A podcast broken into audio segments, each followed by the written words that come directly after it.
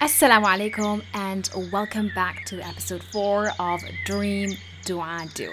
My name is Hannah and I am so grateful that you're joining me today. And I have got an amazing interview for you. I think you're going to love it, especially if you're single. Girl, you gotta take some time out for this one. We're gonna be talking about how to manifest your dream husband. Um, yes, you heard it right. We're to be talking to Shaima Kraba, and she's a mentor and a coach for you know other people in their writing and business idea journey. And she's also a storyteller, and her mission is to inspire others to cultivate their story, to preserve it, and produce it. And she'll be giving us some specific tangible tools to use when you know you feel like oh my god where my husband at though where is he hiding and um Allahumma barik, you know, we're all gonna say Allahumma barik because she also met and, you know, married her absolute dream husband after many years of making dua, you know, and she had to overcome a lot of limiting beliefs and she had to do the inner work. And um, that's what we're gonna be talking today. She'll be giving us some powerful, practical tips that will really help you in the journey of manifesting your dream husband. I cannot wait for you to hear it, what she has to say. So let's get it. Enjoy. Assalamu alaikum and welcome to the Dream Dua Do podcast. My name is Hannah. I'm your host and I'm so happy you're here.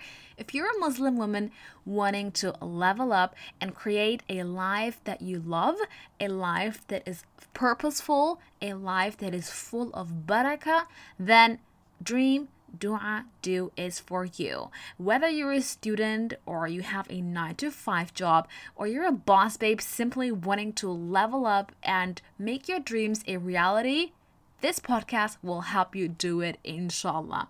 I'm your host, Hannah, and again, I'm so happy you're here.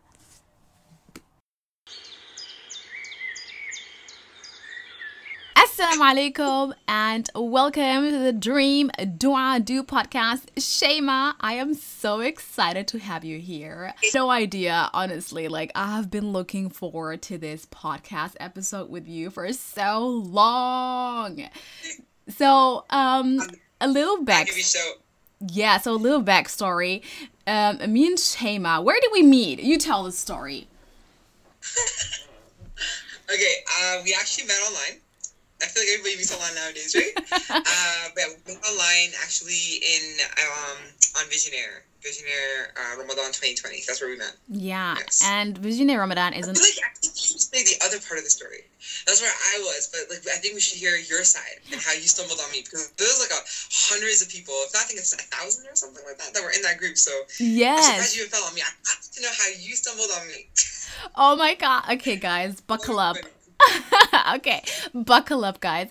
So Shaima, she is absolutely a gem. Allahumma barik. So Visionary 2020 is like an um was it 2020? It was Ramadan. It's Visionary Ramadan. And um, that is an online program by Mohammed Al Sharif. And um, we have a Facebook group. So there's like a lot of people from all over the world. And um, we all get on the Facebook group and get to know each other. We make some lives. And Shaima did a live. and what a life that was, guys. Listen, I was just one morning eating my breakfast, drinking my coffee. I was in my kitchen. And then, subhanAllah, guys, you have to imagine there are like thousand people in that Facebook group, okay? The possibility of me stumbling on her um, Facebook Live, trust me, that was fave. So, and then she started talking. I was like, okay. Um, and you were so vulnerable at that. Like the first few seconds, you were talking about like how many times you've tried to do that Facebook Live, and I was like, oh my god, that's so cute. I can I can relate, you know. Um, and then you were talking about you were so um kind of nervous to be on yeah. there, and then at the same time, you were so funny. You know, you were so funny. I literally enjoyed watch. I didn't know, guys, what the what the Facebook Live would be about. You know, it's literally the topic that we're gonna talk about. But um, she was just so funny, so natural. I was like, who is this person? Allah Fadik, and why is she nervous to to be like to go on a live? Because she's like a natural. You know, I instantly I saw like that you have like something that you have to share with the world, like without honestly without like watching all of the one. It was one hour, guys. I watched. I watched was it one hour? I think so. I think your first. Inst- no, it was 30 minutes. 30 minutes. It was, it was right under the 30 minute mark. Yeah. Mashallah. So I've watched the whole video, guys. And um, at the end of the video, I cried. Like, you were. No, Shaima, really. And I'm not. And I'm not gonna tell you guys like what the whole you know life was about because obviously we're gonna talk about this. But that's. Yeah that's when I, you know, I think after like few weeks I reached out. I was like, you know what? This sister, she touched my heart. I feel like so so many people have to listen to her story. Um because the way you were telling it, you were so open, so vulnerable, so authentic. I was like, Allahumma barik. Thank you, thank you, thank you. Andy, you said the story way better. MashaAllah.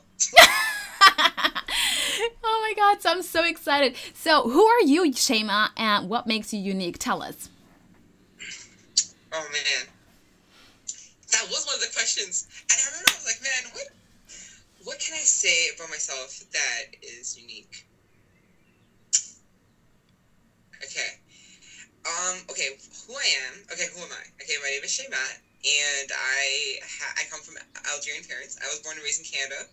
Um, basically, my life is like a mosaic. I've done, and I've, I've traveled different parts of the world, and I've also have done very different jobs from like sales to security, like in like essentially like a loss prevention officer, which is like it's arrest people for stealing grocery store.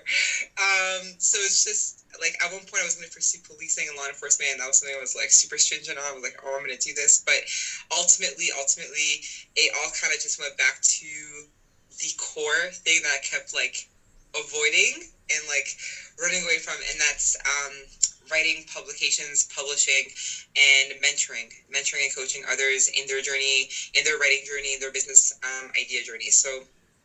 Um, I would say when somebody tells me um, what is it that I do? I think the biggest thing that I've come to uh, do and own, finally own it, like own the item, be like, you know what, guys, I'm a storyteller. That's just that's exactly what I am. You know? Yeah. so it's uh, it's like wait, like you, does that thing pay? Well, it pays with people's laughters and it pays with people's uh, tears and the fact that it moves them. You know, and whatever else comes with it is is just bonus. You know what I mean? But ultimately, um, my my like mission is to inspire others. You know, to cultivate their stories, preserve it, and you know, produce it. That's mm. that's like my my goal, my legacy. You know that I want to do, inshallah. So, so thank you for reaching out. Mm, oh my. so either be it a live or in a book, whatever it may be. That's that's my thing. MashaAllah. You know what? You actually hit the nail. What do you say? Hit the. What is the word? yes, because you're a storyteller. I think that is what um, attracted me to you, or um, no, that's not what attracted me. That's what kept me in your video. Like the way you were telling the story, um, I was just laughing. I was so amused. At the end, I was crying. Like. so all the emotions, you know, they were all there. So Allahumma barik, Allahumma barik. Yeah, so in the in the Instagram live, you were talking about how you manifested your dream husband. Oh my god. Listen, Shaima. This story is just Allahumma barik, and we're not just gonna talk about the story, we're gonna talk about many more things, but I feel like this topic is so important because yes. we don't need to settle for just somebody you know to who, who mm-hmm. comes around but you know this whole concept of like having a dream husband is for some people are like girl calm down what do you mean dream husband why are you saying dream husband that does not exist why why don't you just come back to reality and you know just take you know, just take whatever, not whatever, but you know, just just kind of like calm down. Yeah. But but you did manifest your dream husband. So tell us uh-huh. about that, Barik. Before I get into that, I want to I want to address something that you said. I think is super critical. And the thing is, a lot of the sisters and brothers, you say, "Oh, let's go back to reality. This is just what it is. This is the reality of things." It's funny, like that's the mindset, but yet what they really wish in their heart is something better. You know what I mean? Yes. They're just afraid to, I guess, hope for it because I did a live recently uh, in our group about false hope versus hope. Mm. You know, and I feel like a lot of people have um, they attribute um, not having an immediate answer as if God is rejecting them, and that basically all that hope was for nothing. Mm. So it was basically like I have false hope in God, essentially. They don't realize that. So like, so they take it as you know, no answer is an answer, and the answer is no. Or at least just tell me it's no, so I can just give up and just like you know, like just let me pull off the band-aid. Let me just. So it's one of the two, right? so I think it's really important to, um, because I've been there. I, I said it in, my, in that video on Facebook Live, right? Like I did. I was like, guys, I've been there. I realized like mentally, logically, I like understood like Allah, and yes, He could do all these amazing things, and Allah, I mean God, right, in Arabic. But I think emotionally, my tawakkul game was like super weak, you know. Mm. And I was like, I remember saying like, I, this is something that's not exactly something I'm proud to admit, but I think at the end of the day, we all go through that. We all go through those like iman highs and iman lows, you know. Mm. And I think it I think that was the, the most crucial point is that somehow, you know, you ask the best from Allah and you hope for the best from Allah, but Allah, like, to get you to the best, He wants to get you close to Him, you know? But sometimes the greater your dream, the greater this, Allah wants you to get close to Him first, and then, you know, so that you're prepared for whatever is to come because you can't, you can't get it or receive it without him by your side. And when you do, it just doesn't. There's just a lot of things that don't work out with it. That's just been my experience for myself and for those that you know I've seen and witnessed their their experiences and stuff like that. So, um, yeah. So I guess like through the other questions you're gonna ask, we're gonna find out more about how that all happened and how yeah. that all went down. yeah, Allahumma barik. You know, this is such an um, important point that you just addressed. Um, first you know when we talk about this whole concept of like ihsan you know and, and excellence and being excellent at things that requires you to be ihsan with allah. Like that requires you to be the best with allah and be the closest that you can be and in worship of course and have this taqwa and, and this not only taqwa but this ihsan when worshiping him. And this whole concept of like you know when you want to become the best version of yourself that means mm-hmm. to get to know Allah and literally become the closest to Him. Because when you try to do big things in the world, that requires you doing all that while facing Him. 100%. And one of the things that I said uh, in my life was like a couple days ago. I said, you know, the issue is um, a lot of goes like, you know, this experience changed me, or a guy would say, oh, you know, never again, or um, whatever like it just it, it it's so hard to fight off um, a situation that would form you to be more bitter instead of better. Mm-hmm. it's very hard. You have a lot of self-regulate and it could take weeks it could take months. It might even take a couple of years honestly. Like you're just like i'm feeling so salty right now. Like I, it is hard. And some days you're feeling strong and you're feeling good and some days you're feeling like nah man this is like getting to me. And i think a lot of a lot of the issues, the reason why I'm bringing this up is that a lot of people um, have gone through ex- very painful experiences when it comes to love. You know, say love hurts. I'm like, no, no, love doesn't hurt. The lack of love, love hurts, and it's so important introspective. And that's, I think, that's one of the biggest message is to really the art of tadabbur is something that is constantly mentioned in the Quran, right? Allah, as I like tadabbur in the Quran, do not reflect. Why does Allah always constantly ask us to reflect? You know, he even he like he's always challenging your, your intellect. And he's challenging you to think outside the box. Because in doing that in reflecting on his words and reflecting on his creation you will know more about yourself and who you are you know and what your place is is in this world. So the act of tadabbur the act of reflection is so important because when you are introspective you learn more about who you are in what you want and what you need versus what everybody is telling you that you should need and mm-hmm. want. You don't realize you have all those voices that drown out. You know, like they're just drowning, you know? Um, and so I was talking about how what if a situation is designed to change you, but for the better?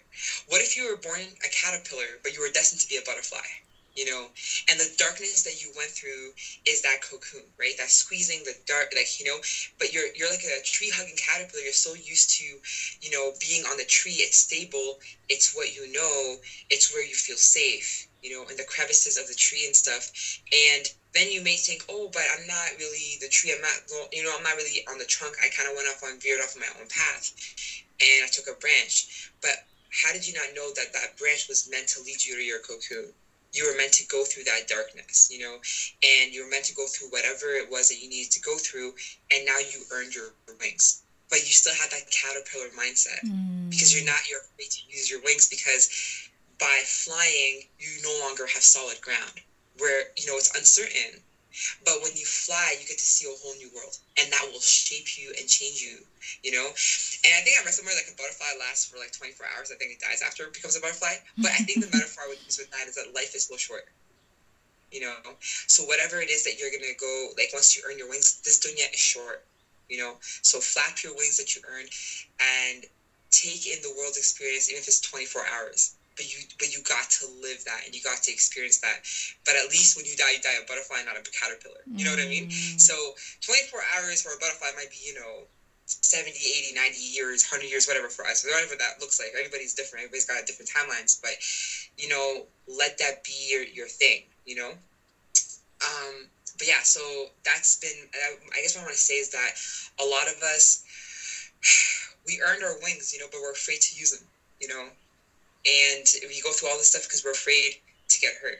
It's something like we want to go back into our quick. We want to go back. Like it's just, it's just too painful to get hurt. You know, so you want to believe. It's not that you don't want to believe in love. You want to believe that you want to believe in a love that you know is not going to hurt you. You know, but I think I think it was Bob Marley that said this. Um, he said things like everyone in life will disappoint you everybody. And I'm sure you'll be the person that's disappointing everybody else too. But he said, everybody in life will disappoint you. It's a matter of seeing who's worth that disappointment. No one's gonna be perfect in life. You're getting hurt is just part of the process, you know. Like think about it this way. Like think of, like I I did mixed martial arts. Okay, I got to a second degree brown belt. So guess what? When we're training, we're just taking hit after hit. Like literally, if you think about what it's like to be a mixed martial artist, like all you're doing is learning how to take a hit that's literally what it is. Like actually how to block block and deflect it. But if it hits you, you know how to get you know how to take the hit. Basically prepared to take it. You know, you have your arms up, you have your belly tight. So if somebody tries to, you know, sucker punch you in the belly, it's not gonna hurt as much because your belly was tight. So it kind of was prepared mm. for that punch. It's not gonna hurt as much as if you didn't tighten your belly. And it's interesting because the whole idea is that you're training like your number two, so that when you go to a tournament, just to get literally hit. the idea is to be number one, so that you don't get hit as much. You you learn from every hit. You you you know what I mean? Like I think it was it a Chinese pro, uh, proverb? It's like you know, fall down seven, get up eight. You just don't you just don't stop. Life is just that's just what it is. It's a fact. I think if you embrace it, it takes the sting out of the bite. If that makes sense. Yes. You know, so you know love isn't love isn't painful. Love is beautiful. Love is a verb. Love is action. Loving actions is what is what creates that feeling you know? I think it's when people stop the act of love is when it hurts you know? So that's what it is you know? And um, the biggest thing is that sometimes that situation was designed to prepare you for whatever it is that you're you're meant to be with you know what i mean? And i think a lot of it is that when we go into relationships, we go into it to fulfill our own needs and desires. Mm. It's like that sense of belonging, that sense of like wanting to connect. And it hurts when we take a lot out of the equation, you know. But when you put a lot in the equations, what it really does, it is the game changer. Mm. And it's so easy to knock on something that you haven't experienced, you know. So, oh, I didn't blah blah blah. I went to the imam to hook it up. I'm like, I don't even think you knew that he was in there mm. until the chef said it. And even then, it's like your intent was the whole time was just like, yo, when this thing is going to get done, like, I could actually like give him a hug or give her a hug, you know, or whatever. You know, like, so there's a difference when you involve Allah from the very beginning and everything, mm. you know, because you know that if someone tries to hurt you, Allah's got your back. He's right there. Mm. Allah's always. The thing is that we just ignore him. That's the thing. He's like a he's like a background. We're just like it's like the sky. Do you like sky? You just you just you walk on the ground. You just like ignore your surroundings. You know, you just go on these things like day by day, like unless something serves you. You know, and so that's the problem because it's interesting because Allah will tell you to reflect on the sky, you know, or the night or the mountains. You know, these are things we take for granted. We don't. They're just there, like as if there's some kind of like decoration that we don't look at. You know what I mean? But Allah asks you to reflect for a reason. You know, Allah's always there. Allah's always watching. It's just a matter of whether you're gonna tune in or what. You know, I said it recently. I said it was like um, it was in one of my favorite movies. It was like uh, a Cinderella story, and the guy tells her, he's like, maybe, maybe you're just looking but not really seeing. Or maybe that was the girl that said it. I think it was Hilary Duff that said it. Mm. But maybe you're looking but not really seeing, and that hit deep because sometimes you can look around but you're not really seeing unless you focus. Mm. To see requires focus, you know? So you know, it's one thing to know, to have knowledge that Allah is there. Oh yeah, He's always there. What do you mean? But it's different when you have taqwa, which is God consciousness, and you're aware because now you're focused, knowing that He's there. You're tuning in. You know what I mean? Mm-hmm. So it's the same thing if you're listening and hearing. You can listen. You to the mall and hear like 50 million sounds of you know whatever. But if you really focus and zone in, you can kind of mute everything out and focus on that one sound, right? So how are we doing that with Allah subhanahu wa ta'ala? In everything that we do, and especially when it comes to something as serious as marriage, because the goal is to marry somebody for the sake of Allah subhanahu wa ta'ala. The idea is, you know, I think it was Yasmin Mogahed that said this, is that the goal is to get, the constant goal for everybody is to find ways to get closer to Him. Like, think about it this way. Like, can you, I read this once, it's like, can you imagine, it's like, if a girl was to pursue God the way she pursued a man, like what her life would look like. It's so true because you know sometimes like a guy can catch your eye, you're like, mm, you know, and sometimes you go into like your cyber stalking mode and you're like, oh my god, what's this Facebook? What's this this? What's this you know, da da da. Does your girlfriend have? Imagine going through all of that. you know what I mean? Just to know more about him, you're like so curious because you're so like, oh my gosh, like what? Like you're just imagining this idea, this life of what this person could potentially do for you, right? but you don't realize that you end up building these castles in the skies with no sub- no substantial anything, yeah. and you end up breaking your own heart because you built up this expectation, expectation and false dream, right? um, but subhanAllah, like imagine if we took the effort to like ask actually want to get to know Allah with mm. that like mm. level of interest, you know, constantly on your mind. This guy's constantly, you know, like you're just suddenly very happy, skipping like, you know, like through the hills whatever, like Heidi or whatever, so I can picture in my head. But you know what I mean? Like, and I'm saying this to myself first, but I'm just saying, like, you know, because we've all been there. But I'm just saying, like, I remember hearing that quote, reading it, and it just hit deep. I'm like, oh my gosh, that's so true. You know, um, imagine if we did that. And so, how much different would our life be? Mm-hmm. You know, and sometimes also that is, you know, that's the other thing too, is that you know we make istikhara asking Allah you know, to guide us in our decision. And no is also an answer. Yeah. You know, it is an answer because you asked him to tell you if this is the right person, you know? And it's so hard for us to take a no. You know, we take it so personal. It becomes like a sense of like we attach that no and rejection to our, our worth somehow, mm. some way. Mm. Because that's the society we live in. You know, we're very dismissive, we're very like yes. judgy, very like instant gratification. We just don't value things because it's so replaceable. It's not even a matter of getting fixed why should I fix can I just get a new iPhone? Like, why is it? Why why should I get this if I can get this? If I, you know what I mean? Like, even our music is disgusting. Like, he was, he, like I remember with this one chef he was talking about how there was this one artist who literally is like, leave your girlfriend. I can give you something so much better. Like, literally, like that's the world that it's just become so like shallow. You know, and we want something deep and meaningful, but we live in such a shallow world that we don't know. We just know how, like, you know, when you're in the when you're in the shallow end of a pool, you just have to stand there it doesn't require you to do any effort. But to to to go into the deep end, you need you need to have a skill set. You can't just go into the deep end; you'll drown. Mm. You know what I mean? Have to learn how to swim. Mm-hmm. So if you're trying to have a deep and meaningful connection, you're gonna have to learn and train yourself on how to do that. So when you get there, you'll know how to swim. You'll know how to keep yourself afloat. You know what I mean? Mm-hmm. So um, kind of went off on a tangent, but that's been like some of the things that I that have impact, like have really deeply um, affected me, and I've taken those in and internalized those things, and it was a journey for me, mm. you know, mm. to get there. And I feel like that's the place that Allah wanted me to get to, mm. So that I could better appreciate and realize, you know, and recognize who that husband is, right? Yes. And that's, you know, yeah you said so many you said so many interesting points.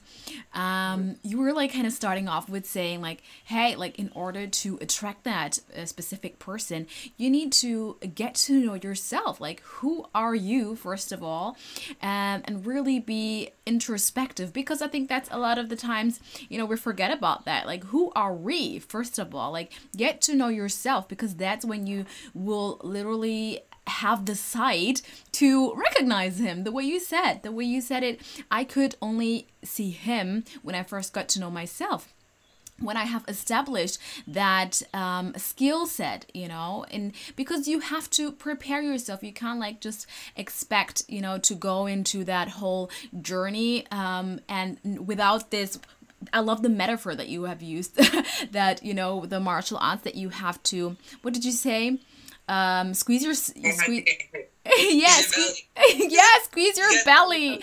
Right. Yeah. I love that. Well, I love that metaphor. Like you have to squeeze your belly because like, you know, you will like having this mentality of, "Oh my god, I'm scared. Love hurts."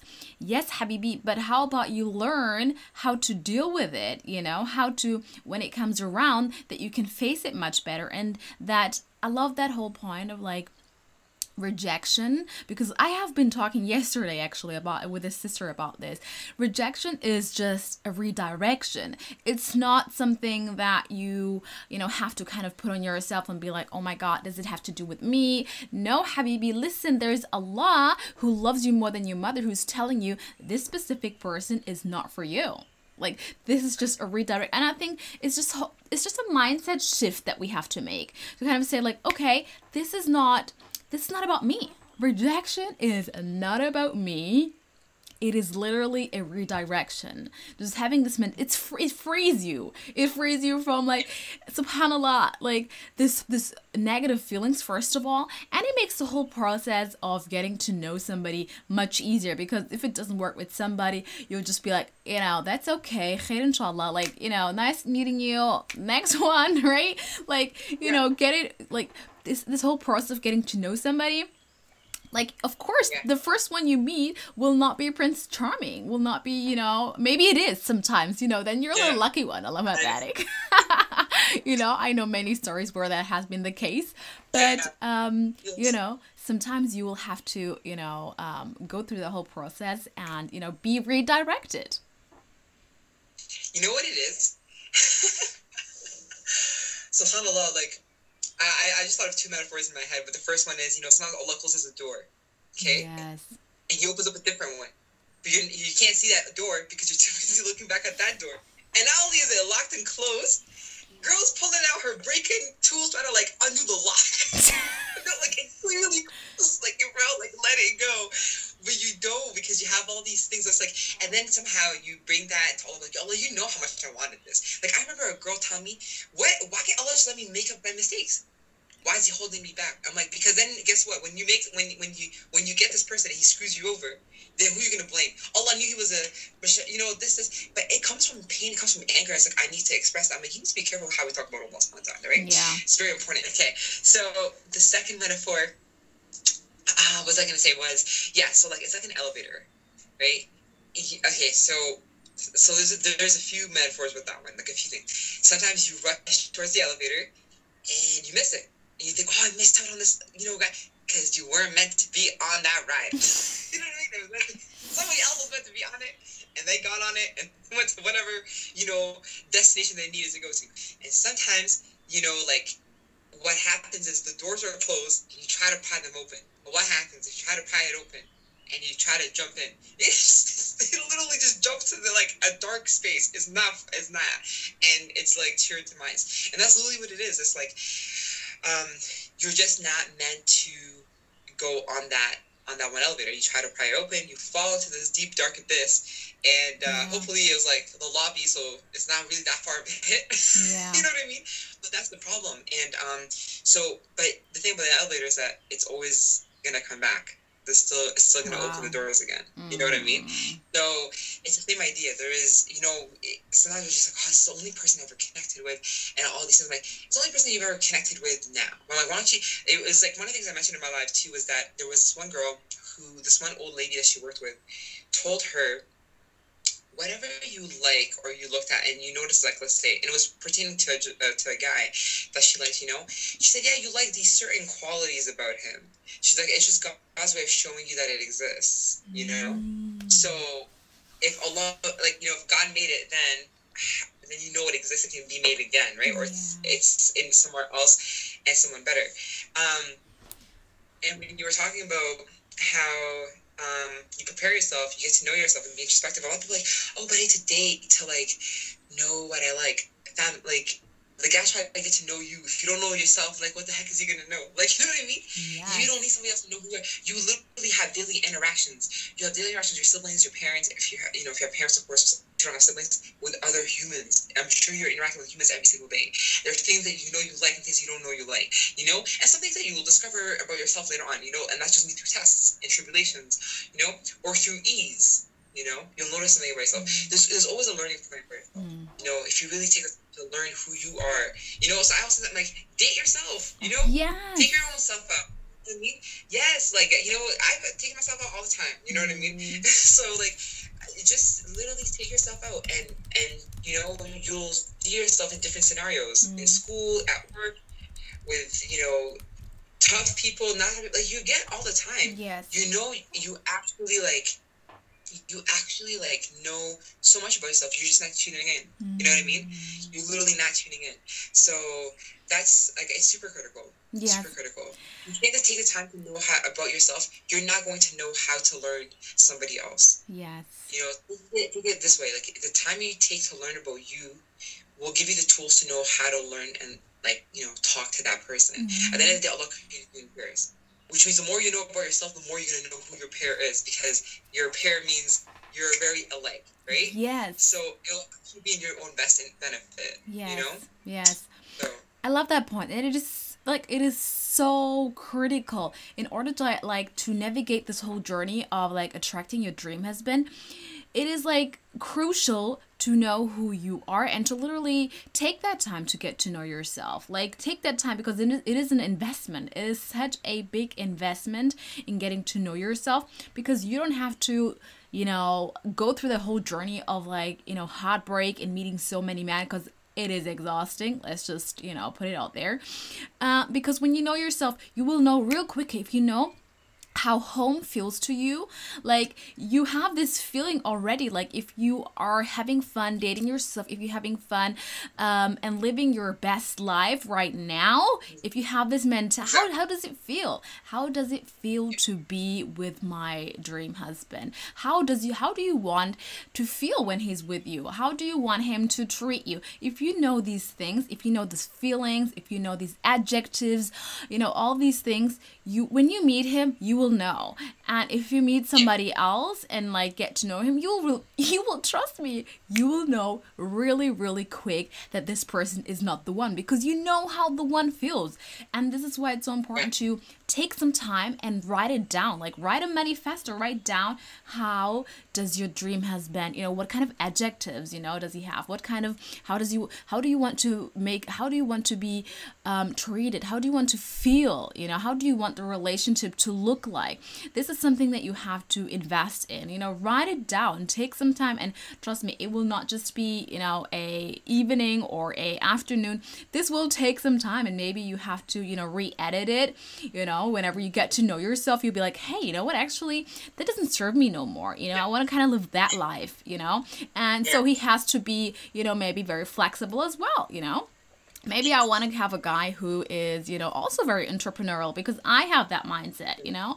So yes. you will you will get if you know what you want, if you in life, then it's much much easier to attract that kind of person into your life. Mm-hmm, 100 mm-hmm. percent. Hundred percent, you nailed it. You nailed it. so I love it. So let's talk about like the mental hurdles that you had to overcome because like I feel like subhanallah, this is something that always comes up. Like, okay, I know myself. Okay, I got the manifesto. I've written it all down.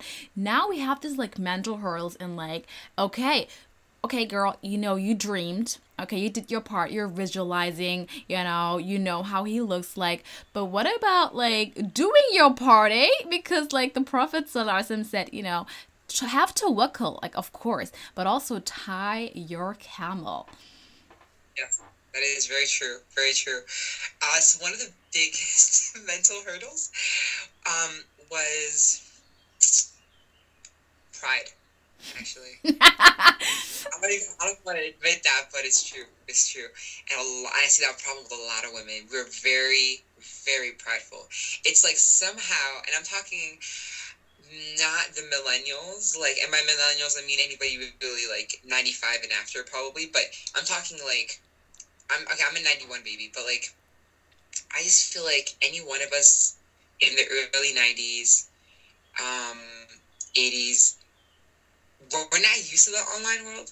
You know what I mean? Mm. Like, we don't meet people like that wasn't how we were raised even in school so that wasn't a, never a thing like you meet somebody online. Actually i was raised you don't meet someone online. That's actually dangerous. You know what i mean? Like it's just it's so interesting because we go into a world now like everything is online. And um, for me it was also associated with like somehow you're cheapening your value. I, like i don't even know who came up with that lie but like it's it's literally ingrained in the culture. It's like, mm. you know, like how are you gonna go like I just sorry, I'm just laughing because I just remember my friend's mom, like she's Somali. Lady, what do you say? I like. She's like, I'm not. It's good like you'll just like literally. I just remember her mom. I was like, like I'm dying. But yeah, like you know, like just going on that somehow it just equated like you're somehow putting yourself your value down mm. you know like it's it's such a it's such a convoluted thing but also for me it was also like a concern you know danger based concern where it's just like i think i was trying to use that to weasel myself out of the real like 80% reason is that like you know that pride that you know somehow you're cheaping yourself to get on there. It's just like oh my gosh how can i even be on this thing? And i didn't realize like that was like my first mental hurdle. The second one was i again i'm not a diva type of person but i feel like i was such a diva like behavior you know? Mm. and it was just like i'm not gonna put anything on there on my profile. I'm gonna put like zero effort and i'm just gonna like basically look at all the guys profile and the one that i like i'm not gonna sit here and put you know who I am and da da da. And the reason I was afraid, I was afraid to put myself out there because I was afraid of getting dissected or somehow like um, my vulnerability or my um, person will basically be used against me. You know, it's like mm. you can't tell too much about yourself. Like it's all these cultural things that they say, you know, because oh a guy can just use this against you, he'll just use that to catfish you into a relationship and then somehow you're going to be you know so it was all fear-based reactions actually mm. it was even a new mm. response situation i didn't take this seriously at all but i remember speaking to somebody and you know it's actually a quote by rumi that she said she's like what, what you're seeking is seeking you mm. you know mm. so whoever whoever is that you're wanting he's putting you're wanting somebody who put effort in their in their profile. So if you guys are created in pairs, he sure as heck is gonna want to go put effort in her profile too. You know what I mean? And there's a lot of guys. It's so interesting that like when you talk to them, they'll actually say like one of their biggest turnoff is somebody who doesn't put effort in their profile and they have some very stand. It comes up as a very standoffish attitude. Like you owe me an explanation. Like I'm some kind of you know on a pedestal with either my cat or flower like profile picture. like you just basically, you know what I mean? All you are is a user ID and a profile picture as somehow we think like we're on a pedestal. It's like, yo, chill, you're literally on a computer chair. You know what I mean? Like, mm. or your sofa or whatever. You know, so it's just like it's just like um, I realized that for me, it gave a it translated a different message. But for me, it was actually again going back to that introspection is that I was afraid. I I was afraid of putting myself out there, you know, and um, and other and other and other components and other fears because you want to do it right. Because here's the thing, and this is one of the issues I brought up in the last is that you know you were raised like you're raised a specific way. Don't talk to guys. Don't do this. That's something I'm supposed to find him too. Because I was feeling salty about that too. You know, like what the heck? Like I'm supposed to find this guy too. Like what? Like why can't somebody just bring him to me? Like why do I have to do all the work? Like what the heck? Like what's my brother there for? Like just to look pretty with a beard? Like no, just you know what I mean? So um, it was just like I had to overcome like a lot of those like mental hurdles and realize like how badly is it that I want this? I asked Allah first, so why am I not putting in the work? No one's gonna do it for me. Yeah, do I have certain rights? Um, and those are certain responsibilities of certain family members, absolutely. But if they're not gonna do it, am I gonna do just sit here and be single forever? Like what the heck? Like so I said, like you know, I'm single like a Pringle, I'm ready to mingle. So let's do this. You know, I honestly, halal style, right? So um, I had to overcome that a lot, you know, and you know what? What really helped was me tuning in, mm. me bringing Allah into the equation. Because I'm like, Allah, like this is a fear-based thing. Culturally, this is something that's considered like you know cheapening your value. I'm like, but Islamically speaking, it's still a correct method. You know, like, but there's this cultural component, but. We're not here for the culture. We're here for what Allah said, right? right? So, you know, this is where a culture is making something halal is haram you know, mm. it's actually halal, but they're making it haram. It's like you know, we make things difficult, we make things harder. So I, I just included Allah in every single step, and I noticed it actually facilitated it. It was kind of like my insurance policy, you know. Mm. I'm covered no matter what, you know. so I love it. Crash anything, I'm covered, got full coverage. you know what I mean? I if this guy's gonna screw me over or whatever, I'm just, you know, I'm just gonna do my prayer and I'm gonna be straight up. I'm gonna be sincere, and I think it helped too when one of my friends was going through the process um, she herself, it was a very different way. Like we had two very different goals for what we were trying to go with. But you know, for me, um, it was very conservative and stuff. But for her, she said something that still was. I'm like, oh, that's actually a pretty good point. She's like, you know, for me, I just she changed her mindset into let me just get to know this person. You know, so I, I translated that into like, okay, at the end of the day, this is a creation of a Allah, right? Yeah. So why don't I just get to know this person? No pressure the intention is you know marriage but just get to know the individual and you know put in that effort and usually within a few conversations you already kind of can tell mm. if this person is for you or not yes. you know some may seem like it's a great idea you go on a little bit longer but then you're like okay yeah it's not feeling right. But you you make us taught at every step of the way. Like I said, you don't take a lot of the equation. Like he's literally in it in every single second. Mm. You know, like every single moment you're talking to us. I remember I was telling you about like um I was saying on the live actually too, but I was like so one of the things I did when I noticed that my tawakkul game was weak is I started calling myself out on it. Every single time I would have a fear based thought, afraid something oh like my mind goes to like a negative, like oh like of all the negative things that could possibly happen, I started thinking about all the positive things that I want to happen. You know? So I would I just started reframing my mindset and whenever I would have fear, I would go to Allah be like, Ya Allah, logically I know you have me and emotionally my tawakkul game, Shaitan's trying to Shaitan's trying to hack me, you know? Mm. Trying to hack my system. Like I gotta build my firewall. So I call myself out, I'm like, yo Allah, I know you are above this fear. I'm calling myself out, tell Allah this fear. I'm like, and I know you know it, but I'm just telling you that I'm now aware that I'm having this thought and it's negative. But I know you're greater than that. I make a istighfar and I follow up with a good idea and a good thought of Allah. Mm. You know? Mm. And that's one thing to help you with, you know, getting close to Allah is getting to know his names. Like Sheikh Riyad Razazi, he did like Valley of the Seekers. I think it was like 15 or something, 15 or 16, but this guy changed my life. Okay, mm-hmm. like that course was amazing. One thing that he did was like as a challenge that you would learn Allah's name, one of the names, and you would live with that name. So say it's Ar-Rahman, right? You would look for Allah Rahman in everything in your surroundings. It could be a mother with her child. It could be, you know, somebody helping somebody else. You know, just like that merciful action. And you start noticing it. You're like, wow, I never noticed this. This is so like, wow, you know. The next day is Allah, you know, Al-Razaq, you know, and you're like, wow, like you see a person who's on the streets and somebody gave him $20 bill. Mm-hmm. You know, you're like, wow, like, like opens, like this $20 was meant for him. You know what I mean? Like, so you start living with Allah's names every single day and it really does change the way you look at the world, you know, and it does become a lot better, a lot rosier, you know? And you realize the world is a beautiful place. It's just the way you are looking at it. You just need to take off your prescription for your eyeglasses. It's just like, it's just making everything look horrible.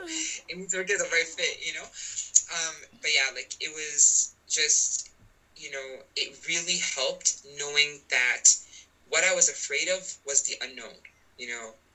Not knowing how this will turn out, not knowing if this person will hurt me, not knowing what this person's intentions were. But you know what I did know?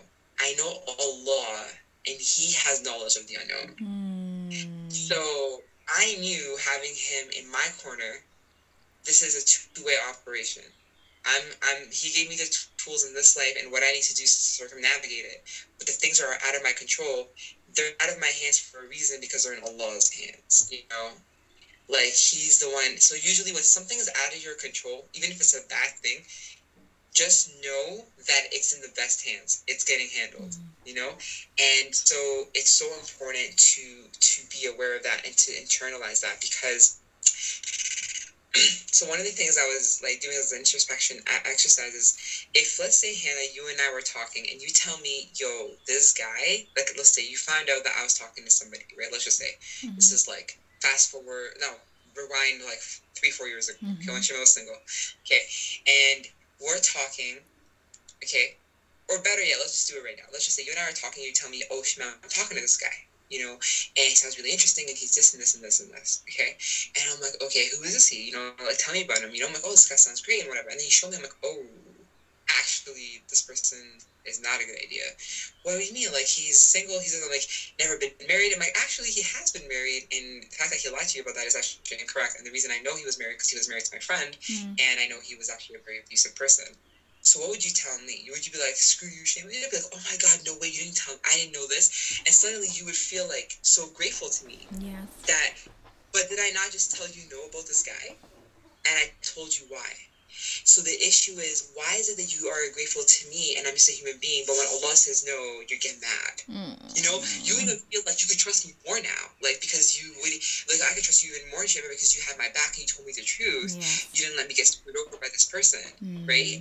Um, and so you even feel even closer to me actually from that mm. rejection not away so what if we took that and say you know what i do have the ability to get closer to allah when i hear a no because I do that with my friends when they give me. It's just it was a I guess an easier no to swallow. No, like um, sometimes Allah doesn't give you the answer immediately as to why it's a no. Sometimes it shows up later on. Mm. You know, how is it that sometimes that you look back and you're like three four years down the road and you see the guy that you had this crazy crush when you were in middle school or high school and you're like, oh my god, how how how like oh my god swerve like Allah hooked it up you know and then you, you're so grateful. Yeah. How many times? So but you got your answer five years later, and then you were mad at Allah for all these things. Oh man, I've been wanting this person, and then and you're like, wow, like you know what I mean? Yeah. But how like yes, how Allah is so patient with all our you know mm. emotional tantrums and strikes yes. the answer. Like, and he didn't do that. Then he's literally, he's literally, you know, how does that and he tells you like. I only want to purify and help you. I want Jannah for, you. know how many times? And it's like, subhanallah like it's just so incredible. Like we just have to really take the time mm. to know our creator. It's yes. so important. Like you sit there and take, you take you take the time to you know whatever it is that you're passionate about you take the time to study it and yes. study everything that goes back to it who made it and who invented you know? But we don't sit there and try to study ourselves and study who created us and who made us right? So i think it's just so so important. Because if you can't even do that for yourself and take the time to know your creator how are you going to sit there and take the time to know your future spouse? Yes Oh my God, there's so many things that I love about what you said.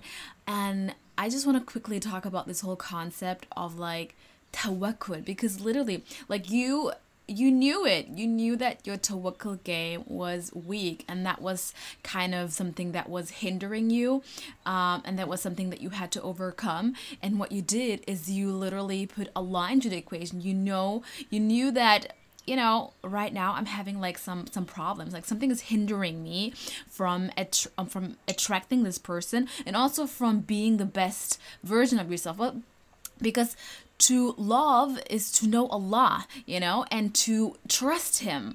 And, you know, it is so important to sometimes, you know, admit, you know, subhanAllah, I'm having some troubles trusting Allah, you know, and how can you how can you unlearn that? And you have said that you know name learn the names of allah. Who is allah? You know because like you cannot trust a random person. Can you just go like through the city and just be like to a random person hey can you just hold my bag? And like you cannot you know? You cannot just have this trust of just anybody. You have to invest in the relationship. You have to get to know them. It's not gonna come from you know just reading quran once. It's not gonna come from praying. It has to come from getting literally sitting down and really really putting effort in who is Allah, you know? Why why can I trust him and find all these like data, you know? And when you did that and when you, you know, created this consciousness and created this love for Allah, you know, created this closeness, you just, you know, you like the way you said it at the beginning, you know, you just sometimes randomly start, you know, jumping joy because you know Allah. You know that, you know, sometimes rejection doesn't mean, you know, that it has something to do with you. It means that Allah loves you and that He's closing a door, but He is opening one that is much better for you, you know? And. And not just that, I noticed in every delay of like not for it not to happen, it was actually a sign for me to go back to myself and learn something about myself. And it actually better prepared me for the person I was meant to be with. So every time you look at a rejection, ask yourself, okay, my goal is to get close to Allah. Allah got me to it. He's not letting me go get go through it. So there's something in here. Pause, reflect. What is it that Allah wants me to know and grow from? Yes. And I know number one is to get closer to Him. So that's obviously the default. Like the default is to get closer to Him. But what tool is He trying to teach me? You know, is it awareness about something? Is it um, that I had a pride about something? Everybody's either a lesson or a blessing. A blessing. Mm-hmm. Think about it this way, and even a lesson is still a blessing. You know yes. what I mean? So ask yourself, like, what is it that Allah is teaching you in that rejection? Mm-hmm. Something about yourself. He's trying to let you gain a quality or a skill so that you're better equipped for the actual person you're designed to be with. Yes. Right? It's just, but some of us, you know, we're like, oh, well, oh, um, you know, some people end up with the wrong person because they're just, you know, they rather just settle than, you know, uh, be. It's it's very hard for them to be alone. We live in a world where it's very hard to be alone. Yeah, a lot of people feel alone, even in a crowd of people. Mm. You know, mm. so it's like, it, and what I mean, it's not alone in a very lonely way people have a difficult time being comfortable with their own self. Mm. Like they're just not used to just being by themselves and getting to know themselves. You know, it's just very hard for them. They rather just like get to know somebody else or you know, whatever. Um, but it's like if you can't even stand your own self, how someone can stand you? You know what I'm saying? Like you should be able to stand yourself. You should be okay with. You know what I'm saying? A hundred percent it's so important. A hundred percent. A hundred percent. I mean, you know, even like if you settle you know for this for this person you may feel alone in that relationship because you know what? A relationship doesn't mean that you're gonna hang around with him the the mo- most of the time. I mean there will be some time. You know i think there's this there's this um statement or this this quote that says like you know you have to be comfortable being alone with yourself in order to be with the person that you want to attract into your life you know? Because like when you are comfortably alone and you are literally living the you know the best life it, that is you know? You are living like your best life and you know what the best life looks like. This person who is gonna make your you know gonna add to you and bring value to your life you know? With with you know you are comfortable you are living your best life but this person will come to your life and bring more value to you you know? It, it, he will bring something that you may not you know you didn't know that was missing you know? Because you you literally say that again? And vice versa too. The girl too will add value. Yes! You know and I, I think that a lot of the problem nowadays is that we fall in love with potential. Mm. and you know it's like a work in progress if, if i can even say that. But the problem is like a lot of um, there's like a quote that says uh, it's okay to be a masterpiece and a work in progress. Yes, problem, I love it. The person's a work in progress, but not even a masterpiece. At least if they're a masterpiece, then you're like you have something, you know, valuable. you yes. I mean? And you go from that, you know. So yeah so that's that's the thing. That's the uh, that's the issue is that we fall in love with the idea with the potential. Oh. and you know the, the, and that's just right there shows you the power of your imagination. Yeah. the power of dream power of you know making that draw and actually you know allowing yourself to get into there because it is it is powerful. You end up imagining you end up believing what you what you created and you want that so bad for that. But it's like you're doing that with the wrong person. And so basically, the issue is you created this world, and now what was so hard of letting it go is because you attached feelings with this world that you created. Mm. So now it's so much harder to cut those strings, you know, because mm. they're playing at your heartstrings. It's hard. It's really hard. And that's the thing. That's the thing about Shaitan is that he tries to beautify haram. He tries to beautify the wrong thing. Like his goal in life is to like mess you up. Mm. Real talk. Like, you know, because he's literally hopeless he's the accursed. Like we say, Like shaitan is literally the accursed forever. He literally has no hope. And so the biggest thing that he wants to do with a believer or um, you know someone who believes in Allah subhanahu wa ta'ala is to make them feel hopeless. And so what you're saying is you give up on you know, a lot of embashment like you bash them and you talk so nasty about them, and then you want this quality guy that you don't, you don't even believe what you're saying. So how about you do? How about you unlearn all of that? Learn to appreciate and respect a man, whatever he may be at in whatever state, and then perhaps then you would be ready to receive him. You know what I'm saying? You sit there and complain about it like it's not. You know what I'm saying? Like it's just like, and even when he's there, and you, it's like you won't even take him because something menial. You know, like he could literally be a great, fantastic person. It's like, oh, but he doesn't make enough money. Like, what am I supposed to do with that? Yo, this guy could be a millionaire one day. You never know. And you can marry a millionaire and he'll be nothing next time. You know. Um, so it's just like you know, people don't put weight in the right thing. You know, I was talking about the diamond method to my dream duas, and that's um, what actually attributes value to a diamond are four things. They're called the four C's. Um, it's clarity, so that's how clear the diamond looks. Um, color, uh, the cut, which is actually interestingly enough, sixty percent of the value of the diamond is the way it's cut. It actually just makes everything else perfect and flawless. And the last part is the carat. Carat is the weight. And sometimes, subhanAllah, people want a big diamond. Okay? Huge, the bigger the better.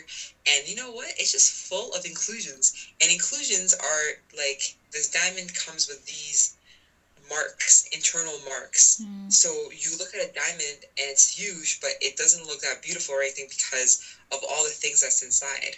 But you're so like, but it's a diamond and it's so big. But it's like this guy has a lot of baggage and a lot of bad inclusions. You need to just, you know. So the first thing is like for a diamond to be flawless, it could literally be half a carat, okay, and it might be worth more than a carat that has so many inclusions.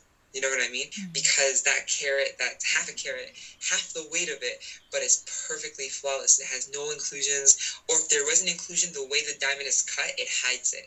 So it could be like everybody, everybody has some kind of flaws or some kind of thing, but sometimes it's it's hidden, but like it's not as serious. It could be something like I don't know I can't think of an example right now, but something like that's like you know you can live with it. It's mm-hmm. like whatever. But you know we look at it that we're so focused on like the shininess and the bigness and oh my gosh, but we take away everything. So the first thing I would say is gain clarity. Clarity is number one because when you stop including all these things, this cultural baggage. Oh, my mom says he has to be like this. My dad says it has to be that. My society says it has to be like this with this type of thing. It has to be this. It has to be that. All these things you keep adding you're gonna have a clouded diamond. Mm. It's gonna lose its prettiness. You know, it, it actually loses value. Mm. Um, even if it's a, even if it's a diamond, it's still not worth much. You know what I mean? Um, so the thing is gain clarity. Number one. Number two is color. So imagine what that looks like. Add color to it, like in the sense of like, what does that envision it? You know, paint that picture. You know, um, and uh, carat is the weight. So put the weight in the right. Like don't go too big, but don't go too small. Mm. Like sometimes with your dream, have the right weight for that vision, for that clarity, for that color. That diamond, everything goes into that. Is the way um, the weight is as well. And then the best part is the cut, how the diamond is shaped, how it's cut. Mm. So 60% of its value is there. So in order for it to be shaped that way and perfect, you have to cut out a lot of whatever You know what I mean? You have like squares, you have opaques, you have different shaped diamonds, you have different colors. They come in different shapes, they come in different sizes. Everyone likes a specific way a diamond looks like. Maybe one likes it like a circle, one likes it as a square, like a princess cut. You know, one likes it as an emerald, and one may like it as an, uh, you know, marquise. Um, everyone likes their own shape, everyone likes their own color, but they can all be flawless diamonds because of their cut. How you cut it, how you literally shape that so it's so and it's priceless. Now you have a diamond that's priceless. Mm. So um, it's just important to know that. You know, you take the time to learn that, to understand it, and I apply that as a metaphor for your dream spouse. Be it, a, you know, if it's if you're a guy you're looking for a woman, or if you're a girl looking for a guy, or um, if it's something that you're pursuing in your life. You know, same concept. You know yeah. what I mean? Stop having all these inclusions. They try to sell you on it by calling it nature's fingerprint, mm-hmm. but nah, it's ugly. Like you know what I mean? There's like see, like I can still see this little like. Uh, I love know? it. Oh my gosh. No. It's like you know. I know, and this you said that's so beautiful, and I, don't think I've ever heard this metaphor and like this whole concept of it, but it totally makes sense. And you were saying at the beginning that you know be appreciative, like don't you know whenever this guy comes around and there's like you know one thing that you didn't even think about, open up your eyes and really really make sure that you look at the way that you talk about that certain um, man because i do see that a lot that um, many girls and also men you know they say like things like you know there are not there are not many men out there. There are not there are not many you know good women out there. No he like this this these words they have weight and you know whatever you put out the out the world that is what is going to be you know manifested so that is very is what you is what you believe in your head is constantly what you're going to see. Someone the other day said that, you know, like whatever you search on Google or Facebook, the algorithm is set up and designed for you constantly now see advertisement based on that. That's all you'll constantly see. But if, you know, like for example, like I remember when I was going through uh, the process of getting married, I'd get all these like advertisement for like self-help books related to marriage and love and this. And I was ready to like get married, look for wedding dresses. All I see is advertisement for dresses all the time. Mm-hmm. And when I was, you know, when I was going to have a baby, all I could see now was just baby ads all the time, everywhere. So it's so interesting. We use that to apply that to the algorithm of our brain. Whatever we're feeding is what we're gonna constantly see, uh-huh. everywhere and everywhere. Yes. You know, so it's the same ideology. It's something that I saw actually on. I think it was a guy named uh, Zeki, which he saw from a guy named Ace. But I kind of put my own spin on it. But basically, that was the message that was being delivered: is that like you know, kind of really work on that mental like your thought process and you and you know it literally it's like how do i change that it starts by you being aware that you have that problem because you know you ask a lot like oh i want to get closer to you it's like okay well, the first person to acknowledge the fact that you got a problem, that you're not close to him. And and by doing that is by you know, you gotta be ready to take a lot of hard, you know, truth pills because they're gonna be hard to swallow. But guess what? You gotta swallow it anyways. Because mm. that's the thing about medicine is that you may not like it going down, but it's gonna do a lot of healing. so you just gotta like honestly like take it in, reflect, and ask yourself, where can I improve? Mm. You know, I have this problem and it's now stopping me from getting closer to Allah. So you just gotta keep changing that and do it for sake of Allah. Because whatever you give up something for sake of Allah, Allah will pick something better. You know, um, so same thing. Even if it's a guy, it's, it's like, oh, but he's so amazing. He might be the most amazing person. He's not abusive. He's not. But guess what? He's not Muslim. Mm. You know, and Salah is in the Quran too, where Allah says, don't go with both guy and girl. Don't go with somebody who's not a, who's not a believer, mm. even if you like them, because a person who has belief will have more value. You know, it's just it's so important. We look at the short term goal right now. So, oh, but he doesn't care. He, he's totally cool with me raising my kids Muslim. Okay, cool. But what if suddenly five ten years down the road he decides to be a, a hardcore practicing Christian? Suddenly that's his thing. And he's like, oh, I used to be a jahil before, and now I want to take my Christian life seriously, and you know, whatever thing, you know, or whatever else, you know. How do you know? How's that a guarantee? Right? So um, it's just so important to to do everything for the sake of Allah. That's your insurance policy. When you do everything for the sake of Allah, even if the person is screw you over in anything, Allah's got you. You know what I mean? Mm-hmm. He got you too, he'll get you through it. You know what I mean? Whenever any prophet was faced with a hopeless situation, subhanAllah, like with Nuh salam, there was a massive flood, you know, and Allah, you know, inspired him to build that ark and told him how to do it, and he got him over the sea, like over that flood. Okay, with Musa alayhi salam, he split the sea for him. We had to choose between two things. And guess what? Like the ones that were saying all these horrible, Pharaoh was saying all these horrible things, and I'm Rabbikum al and all, now that all their voices got drowned out. So that's the thing. When you're on the path of Allah Subhanahu like, like Allah will split the sea for you, you know, mm-hmm. and He will drown out all the noises as long as you're willing to take His path and believe in His message and pursue that that will be the case. And even if it's something like Yunus salam, where he gave up on his people, and that wasn't his job. His job was to still persevere despite all the oppression he receives, mm. you know, and he gave up. You know, he lost hope in them. And what did Allah do? He put him in the most hopeless situation. Three darknesses, the darkness of the night, mm. darkness of the sea, and darkness of the whale. And in that moment, like honestly, if you think about it, what's more like unhopeful? one day that they might change or you're to get out of this situation you're in. SubhanAllah, like the lesson was for him to not lose hope in, in Allah, knowing that whatever you're about to do, yes, you may have a sincere intention to actually, you know, um, give dawah to your people, and they've done all these horrendous things, you know, and but you you don't you don't take me out of the equation. Mm-hmm. Allah is always in the equation no matter what, you know. With Nuh alayhi salam, 950 years, day and night, until Allah told him that they're never going to change and then the, the, great flood happened. Allah told him. He didn't give up. Allah told him. And Allah got him, not only through the flood, oh, he knew there was a flood. He could have dipped. He'd be like, right, do this, guys. There's a flood coming and I'm out. No, Allah told him to stick it out. Even though, though he was built, even through building that, he was still warning people of what was to come. They still had a chance. Also giving them a chance even at that moment. But they weren't going to change. You know, they try to use his own son, try to use logic. I'll climb the largest mountain. There's no way water's gonna go there. But he still got, he still drowned because he tried to apply logic to something that Allah literally is in control of everything. He will literally just he has to bring a flood that will literally submerge a mountain. Like that is insane. No wonder it's called the Great Flood. You know what I mean? Mm. Like so it could be like Musa said where he lost hope, but in that moment, what did he do? In that darkness, in that moment, he made tawbah to Allah. He turned back to Allah so much so that that dua is so powerful. La ilaha illa anta subhanaka inni kuntu He took responsibility for his part in the problem. Mm-hmm. Even though he was victimized in that situation and he was trying his best, he still took responsibility because he gave up. And in doing that, you you took a lot of the equation, you know.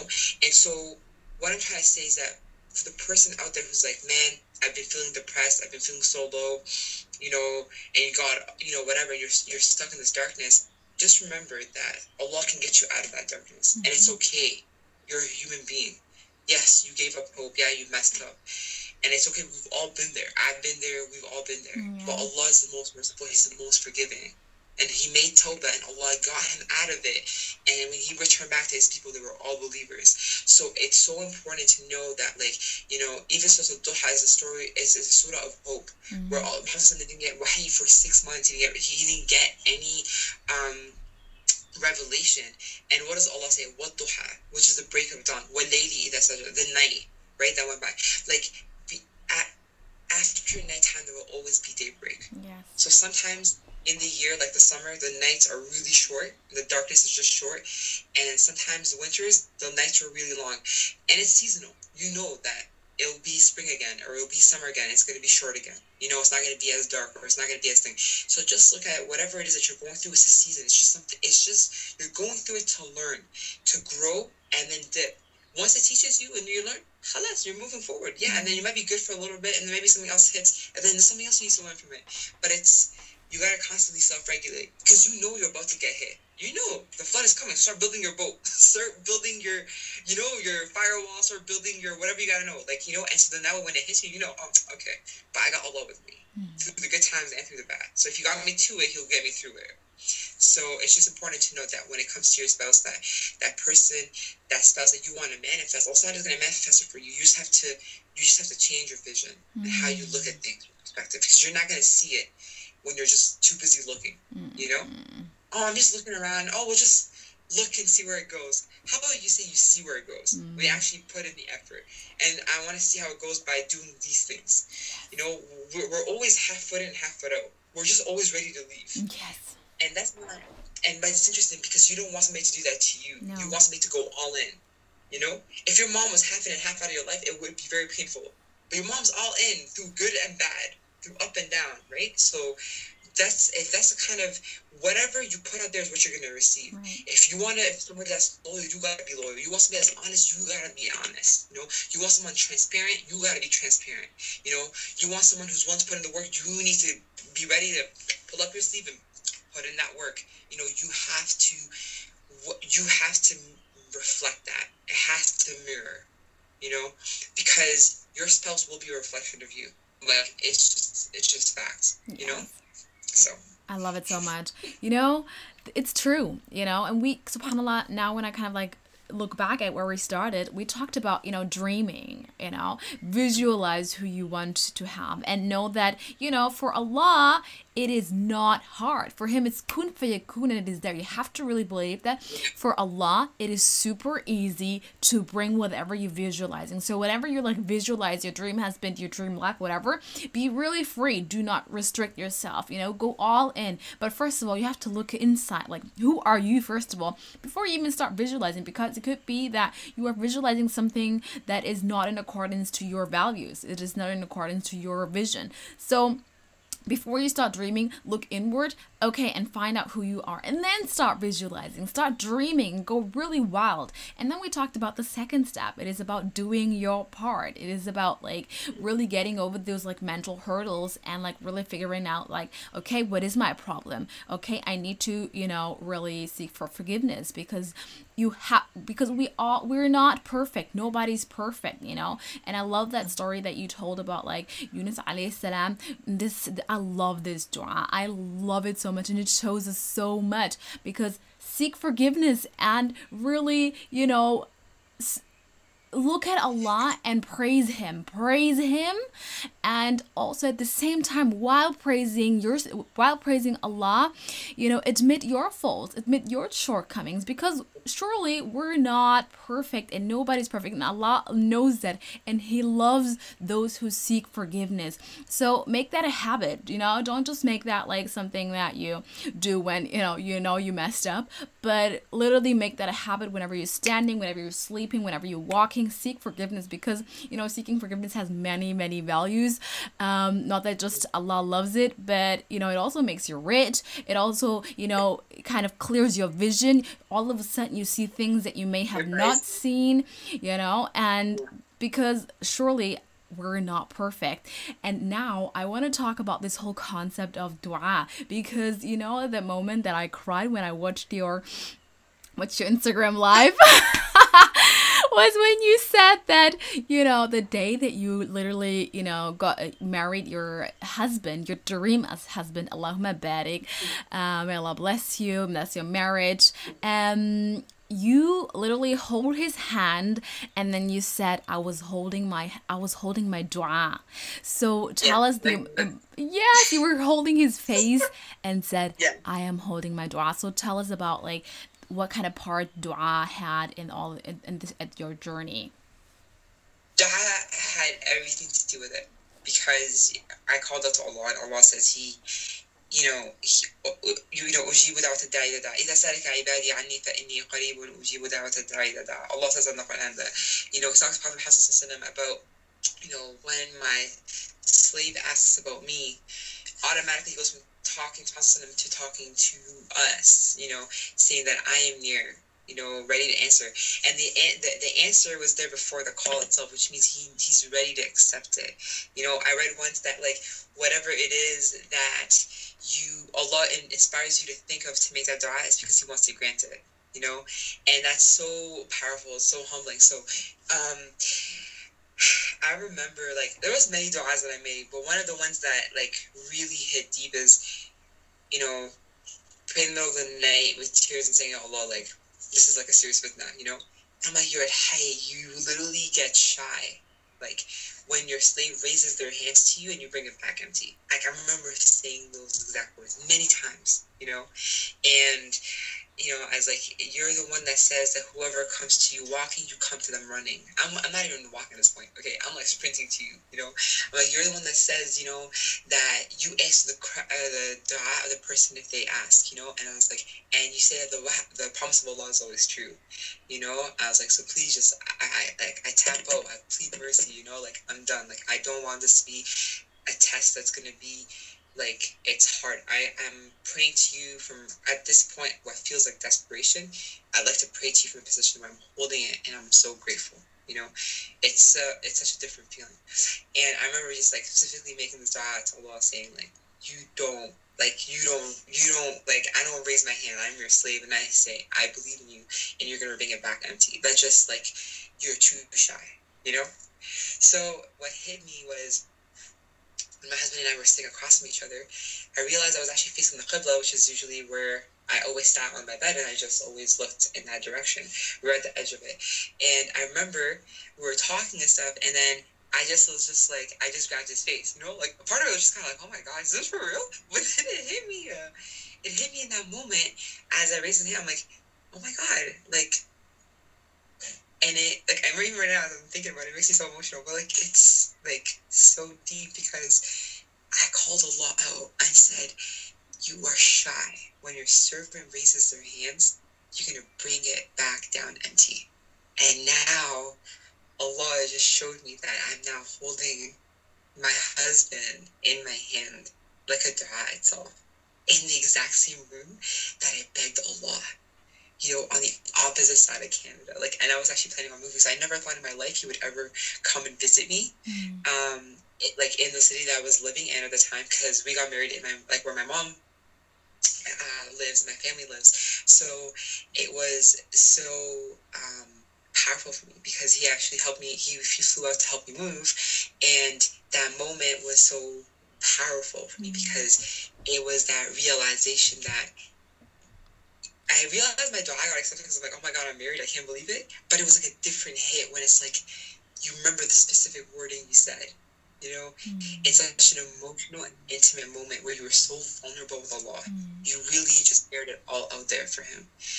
You know, you were just straight up like, I put all, I put all my cards. You know, this is all of me.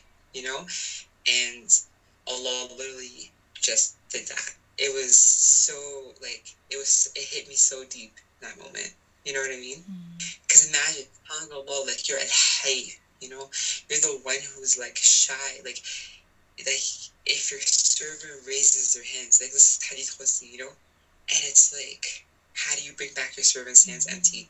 And I've been begging you for years and years. At that point, it was like probably close to a decade. You know what I mean? And so it's just like kind of like when does this happen? You know, and that's why it was so emotional for me. And suddenly I went like, you know, being a little goofball to like actually like it just like tears, mm-hmm. you know, it just really humbled me. I was I couldn't believe it, mm-hmm. you know, and I and I hope everyone who's listening in, I really pray that you have that moment where you were vulnerable with Allah, you were straight up with Allah, you were so sincere with Allah, and you said to Allah, "There's no way. Like I'm gonna pray to you in the middle of the night where everybody else is sleeping, you know, and I'm here because you knew I was gonna do this. You knew I was gonna make and ask for this. So there's no way you're not gonna answer." Because you always your your emoji, one of your names is the one who answers, and it's you know, and with an with an affirmative. So yeah, I just pray that everybody has that moment, be it your wife or be it your husband, and you get to hold them, hold their face like a dua, and then you know remember that that's what you pray for, you know, mm-hmm. and not just that, but continue to treat your spouse like they're the they're the dua that you prayed for, because sometimes, you know, like you think of your mom or your dad. Think of your mom. I'm not giving my son away. But the dad's like, I'm not giving my daughter away. She's too valuable. She's too precious. You know, what do you have to offer? Because sometimes Allah He's not going to give away. If Allah loves you more than your own mom, that's his abd too. That person's also making dua to Allah. So for him to match you to that person, understand that both of you have to have some kind of work. He's just not going to give you something just like that.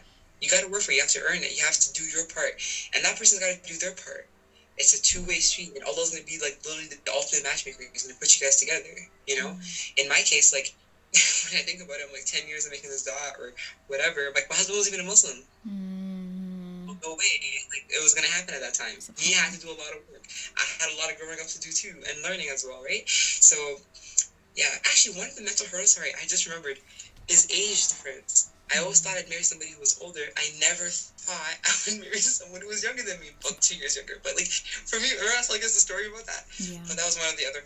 But sometimes you literally, I, I even know somebody right now, like recently, and I know like how badly they've been wanting to get married. It's actually a brother, and literally everything he ever said he wanted in a girl, I literally, literally found this person. Okay, even the same culture, very educated, takes her seriously. The only difference is that she's four years older, and because of that, it's like no. Literally, even the family comes from a noble family. She's a pious person. She's righteous. She's a doctor. Like everything you can think of. You know, she's somebody that's very loyal. She's this, and it's like, even just the fact, oh, she's just too naive. She doesn't know how to talk to guys. It's like, not what you want. Like in this world where you want, you want to get played. Like you, like, what the heck? How's it being? How is her being righteous back then? And you know, Actually told her straight up. Were the things that, that were being said, and then she's like, oh, I really appreciate you being straight up. I'm like, you know what? I want you to right now to take what I said and take it to the, to the prayer, to the prayer mat, and tell Allah, I'm being rejected for being on your path. Like she's about to be, she's about to be 34 or 35. She's 34. She's about to be 35 in September. And I said, I'm like, imagine being righteous and on the path for this long, and you don't waver, you don't this, you know, and you do everything right, and then you're getting punished for it because now you're age, something that you can't even hold. You know what I mean?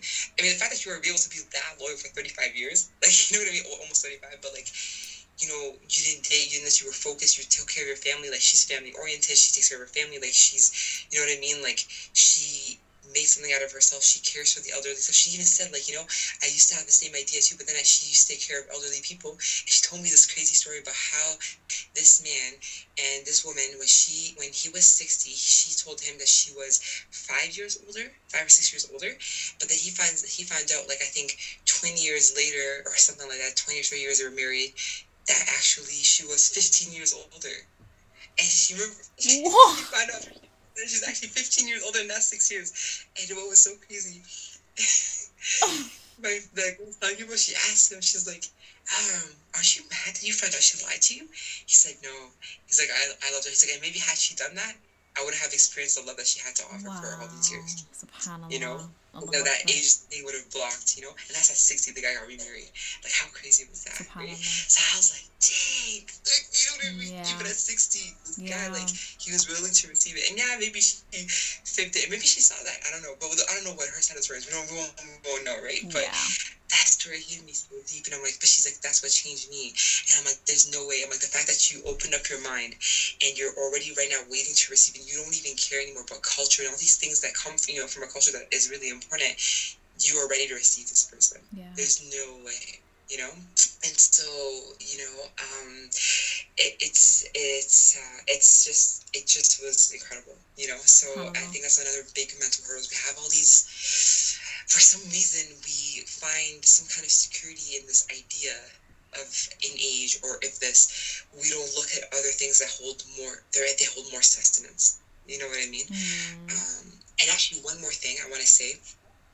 One of the best advice that was given to me and actually every one of you including myself i was in that boat as well it's responsible for something. When you choose your spouse no one ever looks at that spouse as a future parent because the first haq, the first right your unborn child has on you is who you chose as their, their father or, or as their mother. Yes.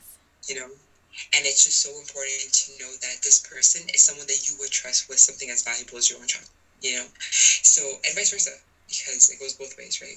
So, um, it's just super crucial. So ask yourself when you look at that, you're looking at things long term. You know, you're not looking just for a partner, you're looking for a partner in everything you know, through literally sickness and in health, through good and bad, you know. This is the, the goal. You know, we all, I think, like the idea of it, but mm-hmm. the reality is we don't work towards that. And that means we actually have to dig deep and actually pull in our weight, you know. Mm-hmm. So, Wow, mashallah, Allah. You said so many valuable things, and I think like this is not the last time you're on this podcast for sure. But um i really i really loved and enjoyed talking to you. Like we've talked about dreaming we've talked about like the importance of dua and also doing your part. And i think subhanallah you know on that path to you know manifesting that dream husband and that dream spouse is really overcoming a lot of mental hurdles. It is a you know it is a journey. And i think it doesn't really end when attracting him. It also starts um, when you found him, you know, to keep working and to keep, you know, having. Yeah you know having this yeah. this this bliss you know it's all work. So dream dua and do. So i really really enjoy talking to you. But before i you know uh, before we leave and before you i mean it is i think 2 p 2 a.m in canada right now. Oh my god what is the message do you, that you want to leave on this earth? Oh my gosh.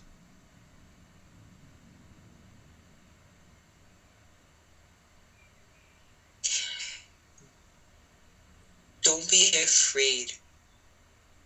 You know, don't be afraid of who you are and who you're meant to be. You know, be ready. Be ready to reject the, your old you. You know, be ready to kill the parts of you, like destroy the parts of you that aren't going to further serve you. You also need to reject yourself on some of the bad things. That's number one. Number two, own your identity. It's like the legacy I want to leave is it's through storytelling. It's to empower and elevate voices. But the most important thing is to spread the message of Islam, the true message of Islam.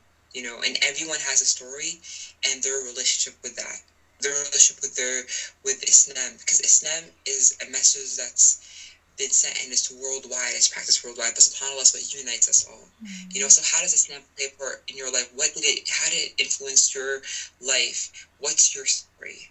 You know, what did Islam teach you? And my my I guess my my treasure hunt is as a writer, as a as a future author, um, as a publisher, as someone who is now a book coach, a book consultant, uh, my hunt is to travel the world and to extrapolate, you know, dig deep. You know, you, you people go mine for diamonds. I'm mining for true stories that could be preserved for many generations to come.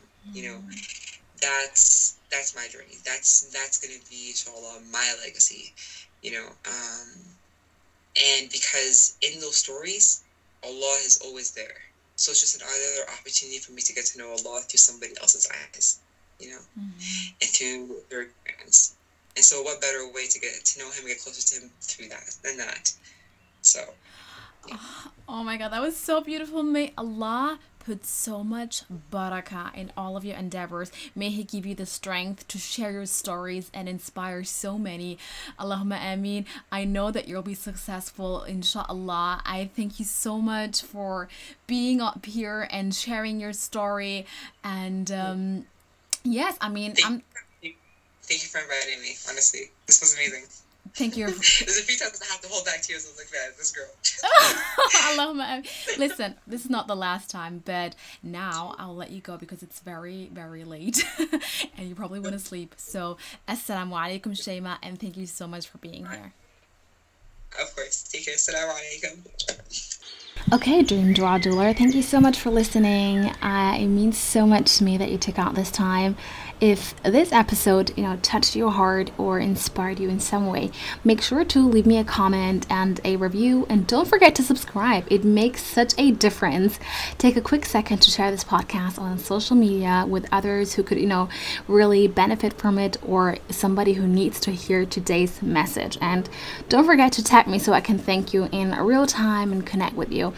And um, if you want to give me some suggestions or idea for somebody who I really need to interview, leave me a comment. And um, I'm looking forward to dreaming, making dua, and doing amazing things with you. Assalamu alaikum.